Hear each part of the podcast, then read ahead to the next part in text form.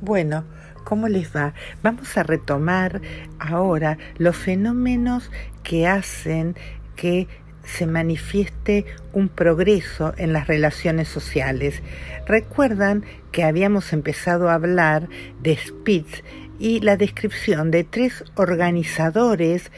que contribuyen al desarrollo social a partir de que se recorte una diferencia entre el sujeto, entre el yo del bebé, del niño pequeño y las otras personas del mundo que lo rodean. Para esto se va a necesitar distintos momentos de recorrido interaccionales que van a hacer y van a permitir organizar el psiquismo infantil. El primer organizador que describe Spitz, que es algo del que ya hablamos, es el organizador de la sonrisa social como respuesta que tiene un bebé hacia otro humano. Y esto aparece aproximadamente en los dos y tres meses de vida. El segundo organizador del que nos habla Spitz es la angustia del octavo mes o la ansiedad por la separación de una persona con la cual tiene un lazo muy cercano. En este caso pasa con la madre o aquella persona que lo está maternando. Y frente al reconocimiento de esa persona amada, la presencia de, de extraños genera miedo, genera angustia y genera ansiedad. Algo muy importante es la aparición de lo que Speed reconoce como el tercer organizador vinculado con estas relaciones sociales y es la aparición de lo que él llama como tercer organizador el no como gesto y como palabra. El gesto del no es el primer concepto, dice Spitz, abstracto que aparece en la mente del infante. El no, dice él, no es únicamente una pura imitación de lo que hace el adulto, porque si bien al principio es la imitación de un gesto, el niño pequeño va a tener que poder seleccionar en qué situación él va a decir que no, a qué cosas él va a decir que no, qué es lo que va a rechazar, qué oferta que le hace el adulto, él, él va a decir que no. Esta etapa, justamente por esta situación, genera muchos conflictos entre las iniciativas que tienen los niños y los temores que tiene la madre a que al niño le pase algo. En este sentido, muchas veces pasa que el niño no llega a concretar tareas que había iniciado porque se ve interpelado por el no de la madre, que le prohíbe o rechaza algo que el niño está haciendo. Y ese no le impide al niño terminar con una tarea que había empezado a realizar. El niño, en este sentido, que no puede llegar a realizar la tarea que se había propuesto, lo que le va a generar es una memorización y un recuerdo de esa situación. El no de la madre y cada prohibición que va unido a los gestos que hace con la cabeza, a la imposición del tono de voz determinado, le imponen al niño, cuando no lo dejan hacer lo que él estaba haciendo y quería, un nivel de frustración importante. Y esta frustración unida a los signos de rechazo que se hacen de la situación y la frustración que le produce el no poder hacer lo que quiere genera una huella anémica de la experiencia del no, es decir, una huella que marca el recuerdo, que va a estar, va a permitir que se recuerde esa situación. Esta catexia afectiva, o sea, esta recarga, esta posibilidad de recargar afectivamente esta, este rastro mnemónico, este rastro de memoria va a garantizar que se preserve el gesto del no y se una a la palabra del no y al significado que posee el no para el niño y para una situación en la que algo quiera ser rechazado. Otra cosa importante vinculada al no es la experiencia afectiva que tiene el niño del displacer que acompaña ese no porque está acompañado de la frustración que le provoca tener que dejar de hacer aquello que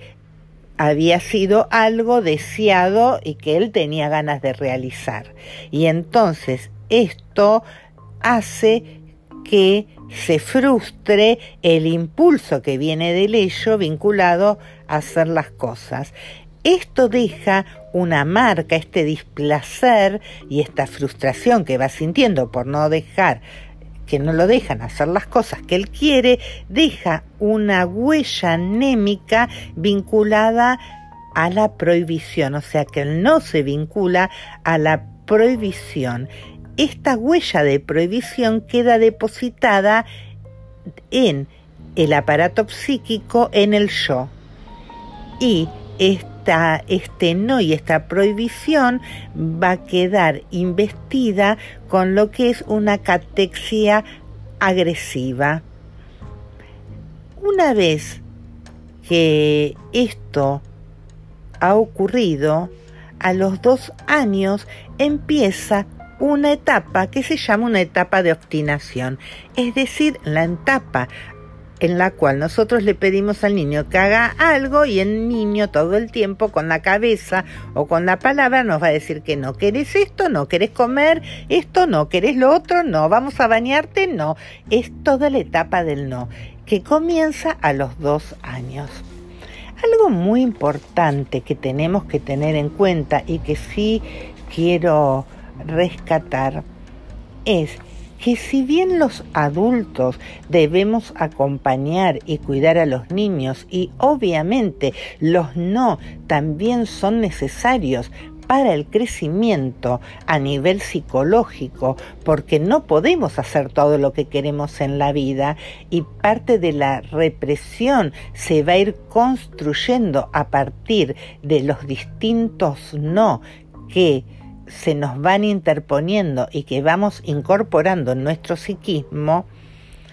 debemos tener en cuenta que los adultos deben también no imponer todo el tiempo no a todas las actividades que hacen los niños, sobre todo en actividades de exploración que no los inmersan en ninguna situación riesgosas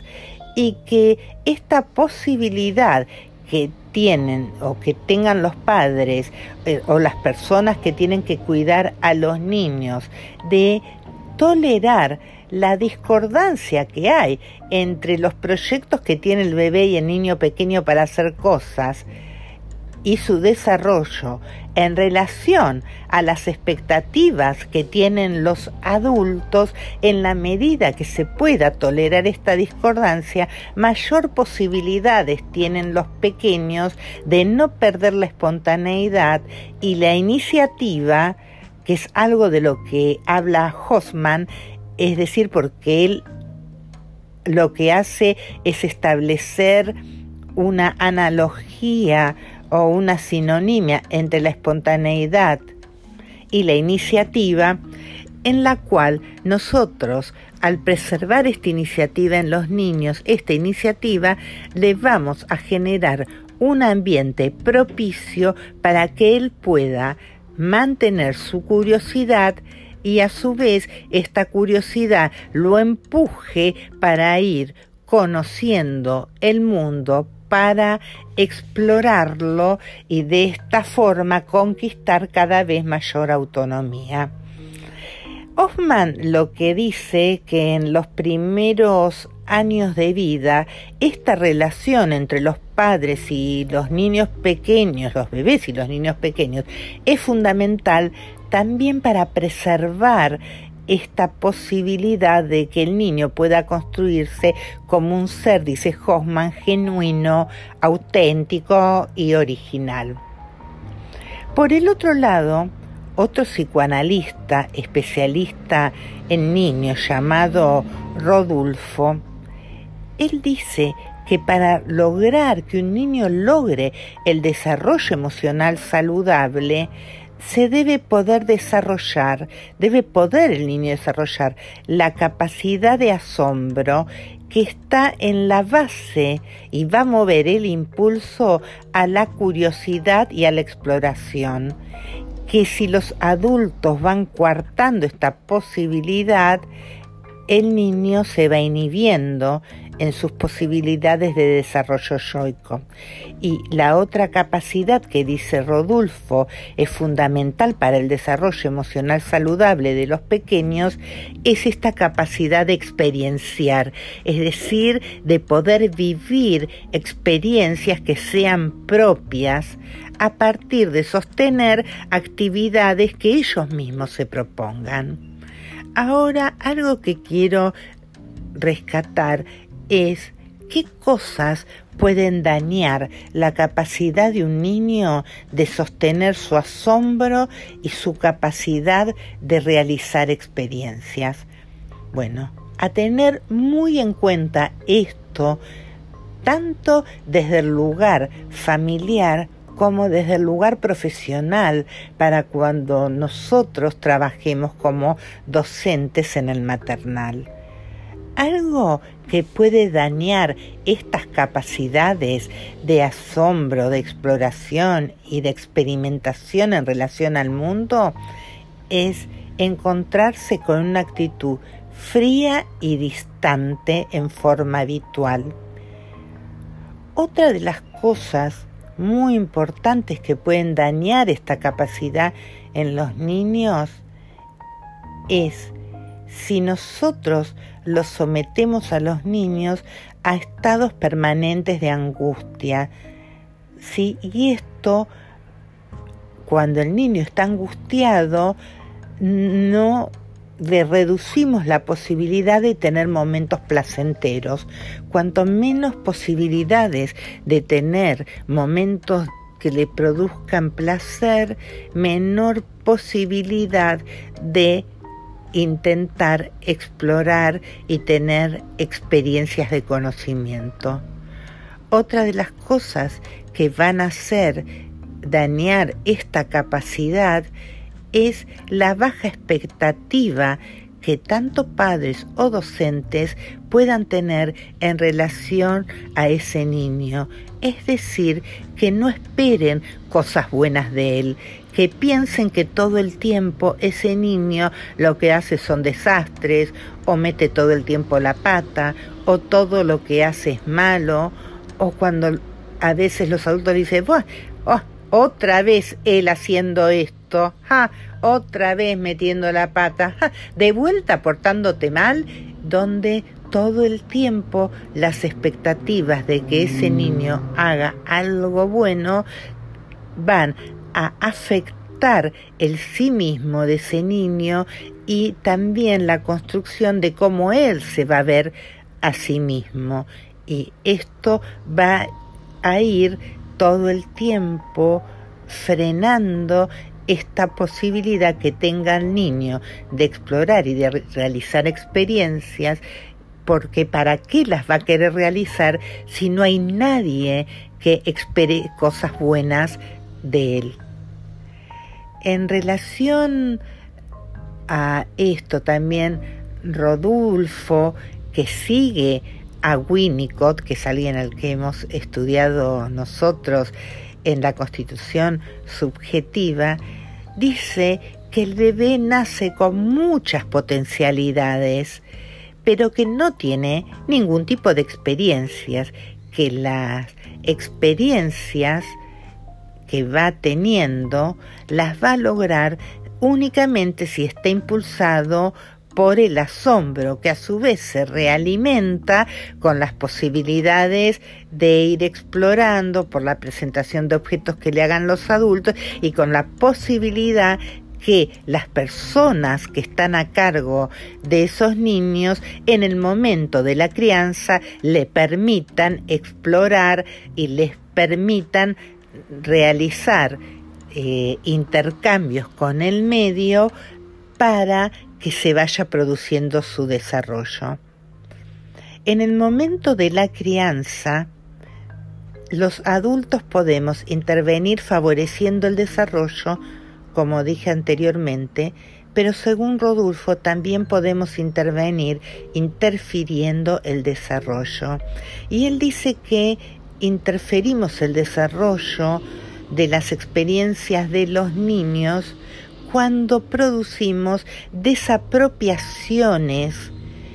en relación a lo que el niño quiere hacer. Es decir, lo vamos despojando al pequeño de la posibilidad para apropiarse de hacer sobre el mundo para poder crecer. Esa desapropiación, dice Rodulfo, se pueden dar en varios planos.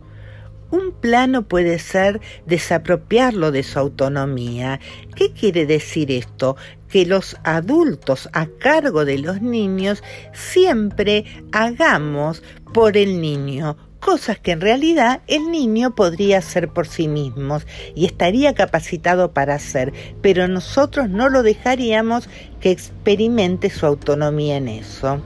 Otra forma de desapropiarlo es desapropiarlo de su deseo. ¿Qué quiere decir esto? Que los adultos le impongamos todo el tiempo en forma repetitiva nuestros propios deseos, lo que nosotros queremos todo el tiempo que haga,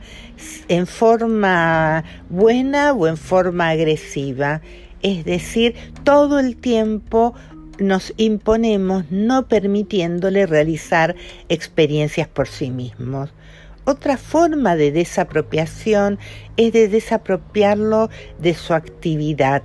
¿Qué quiere decir esto? Que seamos nosotros lo que todo el tiempo iniciemos una actividad que queremos que el niño haga. Es decir, empezamos la actividad y no lo dejamos que él desarrolle su espontaneidad para ir a realizar diversas experiencias, como si fuera algo así como un estímulo-respuesta. Lo estimulamos y empezamos la actividad y queremos que él la siga. Otra forma de desapropiar al niño e inhibir su posibilidad de autonomía y de desarrollo es cuando los adultos utilizan el cuerpo del niño como si fueran un objeto y se apropian del cuerpo del niño manipulándolo como un objeto y no registrando las comodidades y las incomodidades del intercambio corporal a través de las caricias, a través de la voz que se producen cuando entramos en el intercambio con el cuerpo de el niño. Y la última forma que señala Rodulfo vinculado con esta forma de desapropiación es cuando los adultos no acudimos nunca al llamado que el niño nos hace o no le damos nunca lo que el niño pide. Y esto va